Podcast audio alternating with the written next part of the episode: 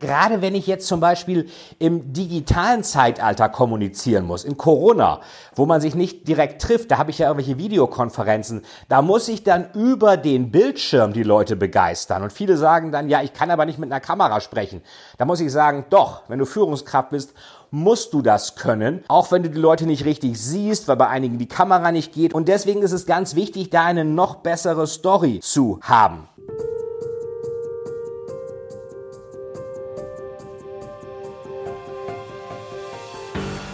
Herzlich willkommen zu einer neuen Folge des Total is to Sell Storytelling Podcast und heute mit dem Thema, warum Strategien so oft nicht funktionieren. Und ihr erinnert euch sicherlich daran, ich habe öfter schon gesagt, dass es nicht funktioniert. Äh, und zwar warum nicht? Weil oft die Umsetzung nicht klar ist. 95 ähm, Prozent aller Strategien scheitern, weil die Umsetzung nicht funktioniert. Und die funktioniert oft nicht, weil die Strategie nicht richtig kommuniziert wird. Und das liegt dann oft daran, dass ich keine richtige Struktur habe, also eine richtige Story, mit der ich zeigen kann, was wird denn eigentlich besser, wenn ich das genauso mache, wie die Strategie sein sollte. Also was ist so der Benefit, was ist die Vision, was ist dann das Happy End, wenn der Kunde letztendlich genau das macht, was ich eigentlich von ihm will, also irgendwas kaufen, wenn der Mitarbeiter das macht, äh, was ich möchte. Und jetzt gibt's dummerweise in der Strategie immer verschiedene, sagen wir mal, ähm, ja, ähm, Begierden, was eigentlich jeder will. Also kurz-, mittel-, langfristige strategische Ziele. Das Unternehmen hat das kurzfristige Ziel, zum Beispiel die äh, Cash-Optimierung, ähm, Cash-Basis zu sichern, keine Verluste zu machen, Liquidität managen, wenn es meinetwegen ein Restrukturierungsfall ist. Das mittelfristige Ziel ist dann, den Marktanteil zu erhöhen. Das langfristige Ziel ist, eine Monopolstellung zu haben. Also erstmal kurzfristig Liquidität sichern, mittelfristig Marktanteil erhöhen, langfristig ähm, Monopolstellung haben auf einem Produkt, so wie das meinetwegen Google hat oder Apple oder wer auch immer. Der Arbeitnehmer, der Mitarbeiter sieht das aber dummerweise anders. Der interessiert sich vielleicht gar nicht so sehr für die Strategie. Der hat verschiedene andere kurz-, mittel- und langfristige Ziele. Und zwar kurzfristiges Ziel ist ähm, Wochenende, mittelfristiges Ziel ist Urlaub und langfristiges Ziel ist Rente. Und da sehen Sie schon relativ genau, das passt nicht so ganz zusammen. Die einen sagen kurzfristig Liquiditäts, äh, Liquidität sichern, mittelfristig Marktanteil erhöhen, langfristig Monopolstellung. Arbeitnehmer sagt äh, kurzfristig Wochenende, mittelfristig Urlaub, langfristig Rente. Das ist dessen Ziel. Und so muss ich natürlich in irgendeiner Weise ähm, diese ganzen Themen zusammenbringen. Und das muss ich natürlich auch ganz besonders. Wir haben das gerade mit einem gemeinsamen Posting mit Odgers Burnson Interim. Ähm, wo wir uns überlegen, was heißt das eigentlich für Interimsmanager? Und Interimsmanager sind ja die, die zum Beispiel auch in Unternehmen kommen und da ihre Strategie über einen kurzen Zeitraum umsetzen und die muss natürlich auch funktionieren. Die müssen also ihre Strategie genau genommen erstmal richtig erklären und dann natürlich auch noch ähm, diese Strategie auch im Bewerbungsgespräch, wenn es darum geht, warum sollte ich eigentlich diesen einen Manager jetzt nehmen, ähm, auch richtig rüberbringen. Und ich sage ja immer, you don't believe the message if you don't believe the messenger. Man glaubt dem äh, der Botschaft nicht, wenn man dem Boten der Botschaft nicht glaubt. Und ähm, deswegen geht's auch schon mal damit los, äh, gerade wenn ich jetzt zum Beispiel im digitalen Zeitalter kommunizieren muss, in Corona, wo man sich nicht direkt trifft, da habe ich ja irgendwelche Videokonferenzen, da muss ich dann über den Bildschirm die Leute begeistern. Und viele sagen dann, ja, ich kann aber nicht mit einer Kamera sprechen. Da muss ich sagen, doch, wenn du Führungskraft bist, musst du das können. Auch wenn du die Leute nicht richtig siehst, weil bei einigen die Kamera nicht geht oder was auch immer. Und deswegen ist es ganz wichtig, da eine noch bessere Story ähm, zu haben.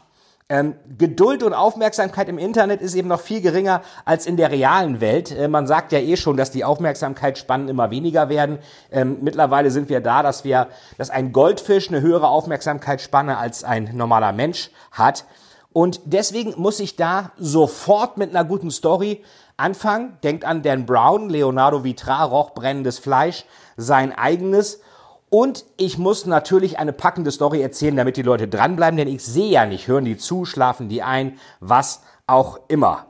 Ähm, jetzt ähm, kommt noch hinzu, wenn ich mir öfter so Videokonferenzen ansehe, dann ist es oft so, dass die da Leute da irgendwie ähm, so eine Darth Vader-Figur im Hintergrund haben, peinliche Poster, Bügelbrett, was auch immer. So würden die sich professionell nie präsentieren, machen das aber komischerweise, wenn es wirklich auf was ankommt. Also da ist auch wichtig, so doof das klingt, hier mal eine vernünftige Kamera, vernünftiger Hintergrund und auch das Laptop nicht so einstellen, dass man immer so in einer Froschperspektive nur zu sehen ist, wie so ein Bösewicht aus dem Herrn der Ringe, sondern dass man vor der Kamera sitzt und nicht irgendwie da drüber oder da drunter oder wie auch immer. Und viele sagen dann auch, ich mache das so frei Schnauze, wird schon gehen. Da fällt man leider auch auf die Schnauze dabei. Deswegen gilt das, was auch Steve Jobs gemacht hat. Der hat ja seine ganzen Strategien und Vorträge wirklich rehearsed und sich immer Feedback geholt. Wie fanden die Leute das? Und das muss ich natürlich gerade online wo die Aufmerksamkeitsspannen noch geringer sind als normal, muss ich das natürlich erst recht machen, weil sonst hat das Gehirn des anderen einen willkommenen Anlass, um überhaupt nicht zuzuhören. Das ist auch äh, ganz wichtig. Also üben, nicht frei Schnauze. Man würde ja auch ein Projekt vorbereiten und dann die Meilensteine abarbeiten. Und das ist natürlich online, wenn Sie da die Mitarbeiter überzeugen wollen, die, wie wir eben schon gehört haben, oft andere Ziele haben, ganz, ganz wichtig. Ähm, ja, das führt dazu, Corona ähm, äh, führt dazu, dass vieles eben online stattfindet. Wir wahrscheinlich auch im neuen Jahr diese teilweise auch hybriden oder nur Online-Kommunikation haben. Ich habe jetzt diverse bei einigen Projekten wirklich Lenkungsausschüsse und alles erlebt, die komplett online waren oder wo Leute aus verschiedenen Teilen der Welt digital zugeschaltet worden sind. Das geht auch, aber da ist natürlich, wenn da einer am anderen Ende der Welt sitzt, der muss wegen Zeitverschiebung auch noch irgendwie früher aufstehen oder ganz spät wach bleiben oder was auch immer. Und dann wird da nur langweiliger Stuss runtergelabert und der sieht dann irgendwie so ein verwackeltes Bild und soll trotzdem zuhören, weil es auch um seinen Geschäftsbereich geht. Das ist natürlich, würde ich mal sagen, eine ziemliche Zumutung.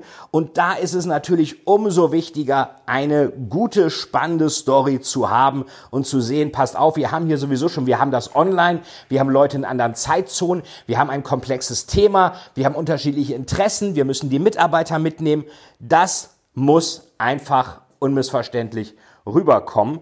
Und ähm, da muss ich sagen, äh, sehe ich halt oft bei einigen Unternehmen, die machen das extrem gut, aber einige machen das halt auch ein bisschen ähm, improvisiert. Und da lohnt es sich, weil uns Corona wahrscheinlich auch noch eine Weile begleiten wird, da wirklich auch in gute Infrastruktur zu investieren, damit wirklich jeder abgeholt ist. Es ist so schon schwierig genug, seine gute Story gut rüberzubringen.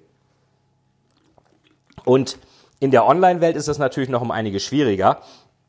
Ähm, wir hatten es ja schon mal gesagt, ich muss eine Strategie erstmal planen, ich muss sie dann kommunizieren und dann muss ich sie vernünftig umsetzen. Und viele Strategien ähm, scheitern halt auch daran, dass sie im Unternehmen überhaupt nicht bekannt sind. Es gab ja mal von ähm, Norton Kaplan eine Umfrage, dass nur fünf Prozent der Leute im Unternehmen überhaupt wissen, was die Strategie jetzt eigentlich soll. Und jetzt hatte ich da mal eine tolle Analyse gesehen, nochmal zum Ende. Und zwar geht es darum, um verschiedene, äh, warum eigentlich Strategien oft nicht äh, so richtig so funktionieren, wie sie funktionieren sollten. So, und hier sind nochmal die Gründe, warum das oft nicht funktioniert. Ähm, das haben wir Norton und Kaplan rausgefunden. Die Menschenbarriere, nenne ich das mal People Barrier. Ähm, nur 25 Prozent aller Manager haben oft Anreize, die Strategie umzusetzen. Das ist natürlich schwierig dann, äh, also auch monetäre Anreize, Bonus, was auch immer. Wenn es da keinen Anreiz für gibt, dann wird es natürlich auch nicht gemacht. Ähm, dann gibt es die Ressourcenbarriere. 60 Prozent aller Organisationen verlinken ihre Budgets nicht an die Strategie. Äh, das ist natürlich auch bescheuert, weil dann Cash verballert wird in äh, Projekten, die keine hohe Priorität haben. Also wenn ich was machen will, muss ich auch in das, was ich machen will, auch das meiste investieren und nicht in unwichtige Sachen. Dann gibt's die Fähigkeitenbarriere, Skill Barrier. 40 ähm, Prozent der Organisationen bringen den Leuten nur Fähigkeiten bei, wie man eine Strategie eigentlich umsetzt. Also 40 Prozent zeigen den Leuten das auch, den Führungskräften. Und da haben wir sonst nämlich diese große Barriere, dass Arbeitnehmer und Arbeitgeber völlig andere Interessen haben. Dann gibt's die sogenannte Systembarriere, ähm, dass 45 Prozent aller Organisationen keine Strategie Execution, also Umsetzung als Prozess etabliert haben. Und Prozesse kennen wir alle, die muss ich etablieren. Wie setze ich was auf? Wie verfolge ich es? Wie control ich das? Was sind die Meilensteine? Was ist das Resultat, was ich erreichen will? Und wenn ich diese Umsetzung, die muss ich natürlich auch institutionalisieren. Die geht ja nicht von selber. 45 Prozent aller Organisationen, fast die Hälfte macht das nicht und dann auch ganz gefährlich die Leadership-Barriere, Führungskraft-Barriere. 85 Prozent aller ähm, Führungskräfte verwenden weniger als eine Stunde im Monat, um die Strategie zu diskutieren. Also das finde ich fast wirklich fatal. Ähm, klar, äh, CEOs, Vorstände, Geschäftsführer haben tierisch vollen Tag, teilweise 16, 18 Stunden manchmal. Ähm, das ist auch sicherlich nichts, was äh, nun immer nur ein Vergnügen ist, weil einfach unheimlich viel Themen anstehen, sei es von Gewerkschaften, Mitarbeitern, Allianzen, Presseinterviews, Internationalisierung, weiß der Teufel was, äh, Green Tech, was immer da ist, Megatrends. Aber ähm, dass nur 85 Prozent weniger als eine Stunde im Monat mit der Strategie verbringen, wo man sagt Strategie. Ihr erinnert euch vielleicht an das Interview mit Peter Gerber hier im Podcast ähm, der ja auch sagte, Strategie umsetzen ist ein riesen Führungskräftethema. Da muss man natürlich dafür sorgen, dass wirklich dafür dann auch Zeit ist. Und eine Stunde, weniger als eine Stunde im Monat ist da definitiv zu wenig. Und ähm, Visionsbarriere, Vision Barrier, das ist das Schlimmste. Nur fünf Prozent der Mitarbeiter verstehen die Strategie. Und da ist der Hase wieder im Pfeffer. Ich muss die Strategie natürlich ähm, online noch besser kommunizieren ich muss diese Sachen institutionalisieren und wenn nur fünf Prozent der Mitarbeiter, also der gewöhnlichen Mitarbeiter das verstehen, dann haben wir sonst verschiedene Strategien. Das äh, Management sagt, kurzfristig Cash sichern, mittelfristig Marktanteil erhöhen, langfristig ähm, äh, Monopolstellung auf unser Produkt haben, wollen die meisten ja, wenn sie ehrlich sind. Und der Mitarbeiter sagt kurzfristig Wochenende, mittelfristig äh, Urlaub, langfristig Rente. Wenn diese äh, nur fünf Prozent die Vision verstehen und die Strategie, dann bleibt das leider auch so. Das heißt, da muss wirklich mit guter Strategiekommunikation etwas gemacht werden. Ja, das waren so meine, meine Erfahrungen auch aus vielen Strategieworkshops die letzten Tage und Wochen auch äh, online ähm, bei spannenden Unternehmen, wobei viele das wirklich schon virtuell toll hinbekommen, aber es gibt natürlich auch immer noch so ein paar Pitfalls, wie der Engländer das nennt, also Stolpersteine und wenn Sie die, wenn ihr die beachtet, dann kann eigentlich mit der Strategieumsetzung auch in Corona-Zeiten nichts schiefgehen. Ich freue mich über euer Feedback und auf eure Bewertung und freue mich auf das nächste Mal im Total is to Sell Storytelling Podcast. Bis dann, euer Veit. Tschüss.